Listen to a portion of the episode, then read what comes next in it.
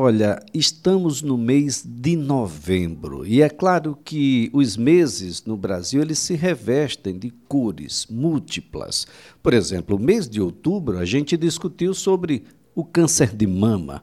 Novembro ele traz uma cor extremamente relevante para a saúde masculina. A gente vai discutir agora ah, sobre alguém que ainda resiste muito em ir ao médico, não tem uma rotina rotina médica, embora tenha melhorado muito nessa situação. E é claro que nessa rotina discute-se muito sobre câncer de próstata, que ainda é muito prevalente, ainda é muito próprio da, da, daquilo que é mais ah, cruel para com os homens, ah, mas que a gente já avançou muito, a ciência, as técnicas, as intervenções e as drogas estão cada vez ah, mais apropriadas, principalmente quando a gente detecta isso ah, bem no seu início. Quem discute o assunto conosco é o Dr. Luiz Eduardo Ximenes, médico urologista que atua na Med Rádios. Doutor Luiz Eduardo, é um prazer tê-lo aqui no CBN Maceió. Um bom dia. Bom dia, tudo bem? Tudo bem, doutor. Tudo bem, tudo, tudo tranquilo. Há um mês muito importante para a saúde masculina. Vai para muito além do câncer de próstata, não é, doutor? Isso é um, um mês dedicado à saúde do homem. Eu, eu costumo fazer essa visão. O câncer de próstata realmente é bastante importante, mas outras doenças que que o homem negligencia, é, a gente como urologista, vindo nessa, nessa é, visita no mês de novembro, a gente costuma pedir também outros exames para identificar algum problema de colesterol, glicemia, né, glicerídeos, esse tipo de problema também. E também atuar em homens de todas as idades, né, incentivar a, o homem a procurar o urologista como fosse um, um médico principal, como já acontece na mulher, né, que já procura é, o ginecologista já desde a adolescência, né? Então isso é um mês voltado para isso, né? Conscientizar o homem a procurar o serviço médico através do urologista. Doutor, por que se faz tão necessária essa preocupação de todos para com o câncer de próstata? É um câncer é, comum, né? Dentro da, da do espectro do, dos cânceres. Se você excluir todos os cânceres de pele, que não seja melanoma, o câncer de próstata é o principal câncer é, que causa óbito no, no homem. Então é um, um, fator bastante importante, né? É, a gente pesquisar são cerca de 29% do, dos incidentes de câncer que acontecem no, no Brasil. Já cerca de, 20, de 65 mil casos por ano. Então é uma coisa muito comum. Então, devido a essa frequência, a, a, esse mês de novembro gente consegue fazer o rastreio né, do câncer de próstata e evitar que a doença progrida, né? Agora, doutor, o senhor, o senhor mencionou aí uma palavra que é extremamente relevante nessa discussão: rastreio. Ou seja, é possível identificá-lo e identificá-lo com brevidade desde o seu início e é possível, por conta disso, tratá-lo com muito mais eficiência? Isso. Ó, quando a gente tem pacientes com sintomas referentes ao câncer de próstata, que seria uma dificuldade de urinar, sangramento na urina, é, até uma fratura óssea pelo tumor ter invadido a parte óssea, outros sintomas, já 95% desses casos que dão sintoma já têm doença adiantada. Então, é muito grave. Se você faz o diagnóstico precoce, as chances de cura são de mais de 90%. Por isso que a gente tem que insistir é, nessa, nessa, nesse acompanhamento. Pela sensibilidade do médico, né, que vai olhar aquilo ali, vai tem os exames que a gente costuma fazer, né, que é o, o PSA, o exame de toque, através da, da, desse, desse ponto a gente consegue identificar sus, casos suspeitos e ali investigar. Caso não tenha nada, ótimo.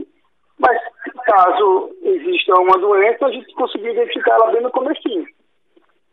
Agora, doutor, o senhor fala do, do PSA e fala do toque. Por que, que o toque ainda é uma necessidade, mesmo diante de toda essa tecnologia. A gente sabe que culturalmente o homem normalmente, ah, bom, evita, infelizmente, esse tipo de exame.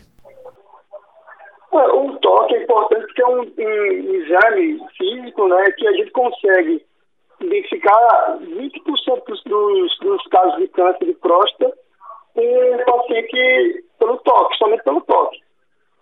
É, a gente tem o, o, o, guia principal, vamos dizer assim, de exame de, de, sangue, que seria o PSA, que a gente também tem na relação, na parte estatística, quanto maior o PSA, maior a chance de desenvolver, de ter um câncer de próstata, né? Mas o PSA também está ligado ao tamanho da próstata. Então, uma próstata, por exemplo, de 20 gramas, ela tem um PSA, vamos dar um exemplo de 1. Uma próstata, uma próstata de 100 gramas, ela vai ter um PSA de 4, por exemplo. Mas esse PSA de 4 é uma próstata que ela é muito grande, então ela produz mais PSA. Então, no exame de toque, às vezes você pode ter uma próstata de 20 gramas com PSA de 4, que você fica, opa, tem alguma coisa aí. No exame de identifica o nódulo ou a dureza da próstata, assim, aqui merece mais pesquisa. E aí serve para fazer os outros exames. Bom, doutor, há quem imagine que câncer de próstata é coisa só de gente que passou aquela fase adulta e entrou na velhice. É coisa de velho mesmo, doutor? Olha, cada dia a gente está é, identificando pacientes com câncer de próstata mais cedo. Seja pela procura e seja também pela quantidade de exames que gente consegue fazer. Então, a incidência de câncer nessa idade jovem está acontecendo muito. Né? Recentemente, eu diagnostiquei um paciente com câncer de próstata com 47 anos.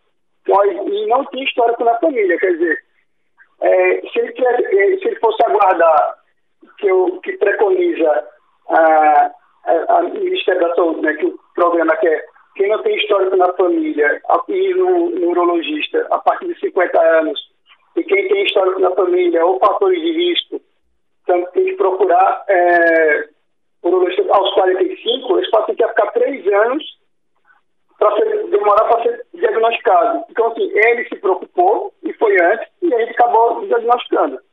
Então, isso, isso é bastante interessante. Agora, uh, doutor Luiz Eduardo, há quem imagine, eu quero dizer aqui que continue a praticar, que aquele que tem os hábitos mais saudáveis, principalmente as pessoas dessas novas gerações que praticam atividades físicas, têm um certo controle do peso, uma alimentação muito mais saudável do que já for, acredita que estão imunes. Mas há algo que o senhor tocou também aí e do qual não se pode abrir mão, que é da herança, não é, doutor? Se o meu avô teve, meu pai teve, meu irmão tem, etc., mesmo com esses hábitos, eu não posso abrir mão de uma rotina investigativa, doutor. Isso. O paciente que tem um, um parente de primeiro grau com, com câncer de próstata tem duas vezes a chance de, da, do resto da população ter câncer de próstata. E se ele tiver dois, dois parentes, de primeiro grau aumenta para seis vezes a chance dele dentro da população é, normal, né, sem, sem, histórico. E essa parte que você falou de dieta, de hábito, é muito importante. Eu tenho trabalho mostrando em países que têm um alto consumo de gordura, seja, por exemplo, Alemanha, Estados Unidos, Dinamarca, os países nórdicos, Suécia, Suíça, Noruega, que consomem muita gordura, eles têm os maiores índices de câncer de próstata. Países que, que a gente tem é, conhecimento, por exemplo, é, Japão, é, aqueles países asiáticos que consomem menos gordura, são os países que têm menos é, incidência de câncer de próstata. Então tem uma relação também nisso, bem importante. Bem, doutor Luiz Eduardo, uma vez investigado, imaginando aqui que a gente chega hoje na Med Rádios, faz uma rotina investigativa, infelizmente, chega a uma conclusão de que, de fato, o nosso caso é um caso de, de, de câncer de próstata. Ah, ah, hoje a gente tem mais armas. A medicina hoje condiciona ao médico, à equipe médica, porque vai para além do médico. Eu sei que a Medicina tem psicólogos, tem uma série de outros profissionais envolvidos na questão, mas vocês hoje têm uma condição de enfrentamento a essa doença muito melhor do que for em qualquer época? Oh, hoje, com certeza, né? Assim, é, é uma coisa importante de falar antes de, do tratamento, né? É falar no, como a gente chega lá, né? É, uma, a, o que a gente é, realiza bastante é a biópsia de próstata, né? Então, tem o tosse operado, o PSA elevado, vai fazer uma biópsia de próstata. E hoje a gente, na, na faz uns exames, que é a ressonância multiparamétrica de próstata, né? Que é o exame mais preciso para diagnosticar o câncer de próstata. E a gente também tem uma, biópsia guiada através dessa ressonância. Então, a gente mistura as imagens, é, é, é fantástico, mistura a, as imagens da ressonância com a, a, ultrassom e o radiologista que vai fazer a biópsia, ele tem na, em, em, tempo real a posição que ele coloca o ultrassom, ele enxerga onde está o nódulo. Então, ele consegue ter um diagnóstico mais preciso e, e uma certeza de localização da lesão. É, é, é excelente. Diagnosticando e aí, e com a biópsia, com o resultado, a gente parte para os tratamentos, né? Hoje em dia, está uma variedade, assim, gigantesca de tratamentos, né? Tem o tratamento que a gente chama de vigilância ativa, que é o paciente que tem uma expectativa de vida menor do que o câncer pode causar um mal. Por exemplo, o paciente tem 75 anos e descobre um câncer de, de próstata leve bem, bem levinho, que, não, não, que às vezes não vai progredir o suficiente para causar um mal para ele. Às vezes pode se optar por não operar. É, e, e, fazer uma vigilância, que é o quê? Acompanhar a cada seis meses o, o PSA, se, se a doença sair do, do, do trilho, aí sim a gente intervém. Isso é, é com o objetivo de preservar a saúde e não, não causando mal é, desnecessário para o paciente, né? no caso, um, um sintoma adverso da, da, dos, dos, tratamentos. Né? E depois disso, tem a prostatectomia radical, né, que é a retirada da próstata. Né? Uh, hoje a gente faz a cirurgia aberta, né, que é a convencional, laparoscópica e robô, robô né? É, são tratamentos excelentes, depende muito da habilidade do cirurgião. Mas hoje em dia, lógico que uh, o que tem mais moderno hoje é a cirurgia por robô. E, sem ser cirúrgica, tem o tratamento por radioterapia, que seria o tratamento para queimar a próstata. Isso a gente tem, também tem na Medialis, que tem, é, é, destrói a, a, a, próstata né, através desses raios. E, e o oncologista que faz o acompanhamento vai passar outros, outro tratamento, geralmente junto, que é o bloqueio hormonal, porque o câncer de próstata ele depende muito da, da, da testosterona. Então, bloqueia a testosterona para evitar que o tumor volte geralmente acontece quando faz a radioterapia, não a cirurgia. E ah. também se o paciente voltar, a doença voltar a persistir, existem também outras, outros tratamentos, como a quimioterapia, e, e que faz com que segure a doença. Então, a paciente, digamos que o paciente que chega no começo da doença, mesmo que seja agressiva, a gente consegue ter uma variedade de, de tratamento que o paciente, eu, eu, eu, eu, eu ouso dizer que dificilmente ele vai acabar morrendo do câncer de próstata. Ele pode morrer com algumas complicações referentes ao, ao que ele teve da, do, do, câncer, né, de doenças associadas. Porque é muito, vari, é muito variado, é muito, é muito grande a variedade de tratamento hoje em dia. Antigamente não, antigamente a gente não tinha à disposição isso tudo, né? Perfeito. Uh, doutor, eu lembro que quando de um, de um momento da possibilidade ah, por conta de um histórico de câncer de mama, uma atriz muito famosa internacionalmente, Angelina Jolie, fez a retirada das mamas.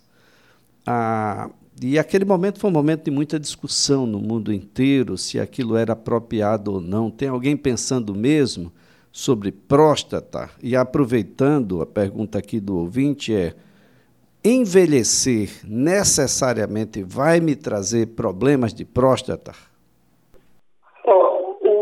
É, as doenças benignas da próstata, geralmente elas acompanham com a idade. Então, o crescimento da, da, da próstata. Tem gente que vai ter um, um crescimento benigno da próstata, não é o câncer, né? Mas pode causar sintomas e acabar tendo que fazer um tratamento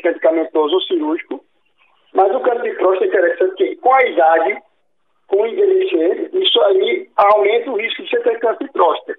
Então, uma, e tem trabalhos que mostraram que com pacientes acima de 90 anos, 95 anos, quando eles fizeram a biópsia da próstata, houveram vários pontos de câncer de próstata ali. Então, uma doença que, vamos dizer, se você viver muito, vai acabar tendo. Mas não uma doença que vai existir, que não vai lhe agredir, né? Então, é uma doença que vai ser descoberta ao acaso. É, essa é uma situação, uma situação bastante interessante. Aproveitando, doutor, para que as pessoas possam ficar cientes, qual é a função que cumpre a próstata no homem? A, a função da próstata no homem, ela é, primeiro, para ajudar na formação do esperma, então, é, é, é junto com a vesícula seminal e com, com os espermatozoides, esse, esse, essa criação da próstata, vesícula seminal e do testículo formam externo, então eles ajudam na, na fertilidade e também no controle da micção. Ele funciona como se fosse uma válvula. Então ele ali ajuda a, a controlar a urina. Muito bem, doutor Luiz Eduardo. Eu, eu, eu quero, antes de mais nada, agradecer, dizer para as pessoas que procurem um médico urologista urgentemente. Aqueles que nunca foram precisam ir. A, a idade preconizada é de 40 anos, é isso, doutor? o que, que chama de exame periódico, né, de rastreio, o homem sem fator de risco, formalmente a partir dos 50, e homens com fatores de risco a partir dos 45. Os fatores de risco, vamos lembrar de novo, né? Que é antecedente familiar, de câncer de próstata, a raça negra e obesidade. É, o que eu, eu, sugiro é que procure antes, vá antes, é, se tem uma dúvida, procure um urologista, não deixe até os 50. Eu, eu, eu, eu tento negociar que, venha cinco anos antes, tem que me conhecer, se conhecer o urologista e não cair em paraquedas quando der a idade, né? Isso que eu, que eu aconselho. Muito bem. Doutor Luiz Eduardo Ximenes, a nossa gratidão pelas informações. Vamos continuar aqui alertando as pessoas durante todo o mês, mas olha, para o homem, todo mês do ano é novembro, viu? E é azul. E é bom se interessar. E aos machões, bom, vai ter que botar de lado um pouquinho essa macheza aí, fazer o exame do toque, fazer o PSA, fazer um, um ter uma ideia mais ampla da sua condição de saúde e sem isso, ah, pode ser um, um, pouco complicado, um pouco mais adiante, porque a gente pode detectar num estágio onde a, a ciência já não tenha muito o que fazer e isso é desnecessário. Existe toda um, uma gama de possibilidades e essa gama vai diminuindo à medida que a gente vai deixando de fazer o que precisa fazer. Doutor Luiz Eduardo, um prazer tê-lo aqui. Ótimo dia. Obrigado pela oportunidade de conversar com vocês e com toda a audiência aí. Olha, doutor Luiz Eduardo Ximenes é médico urologista, atua na Med Rádios.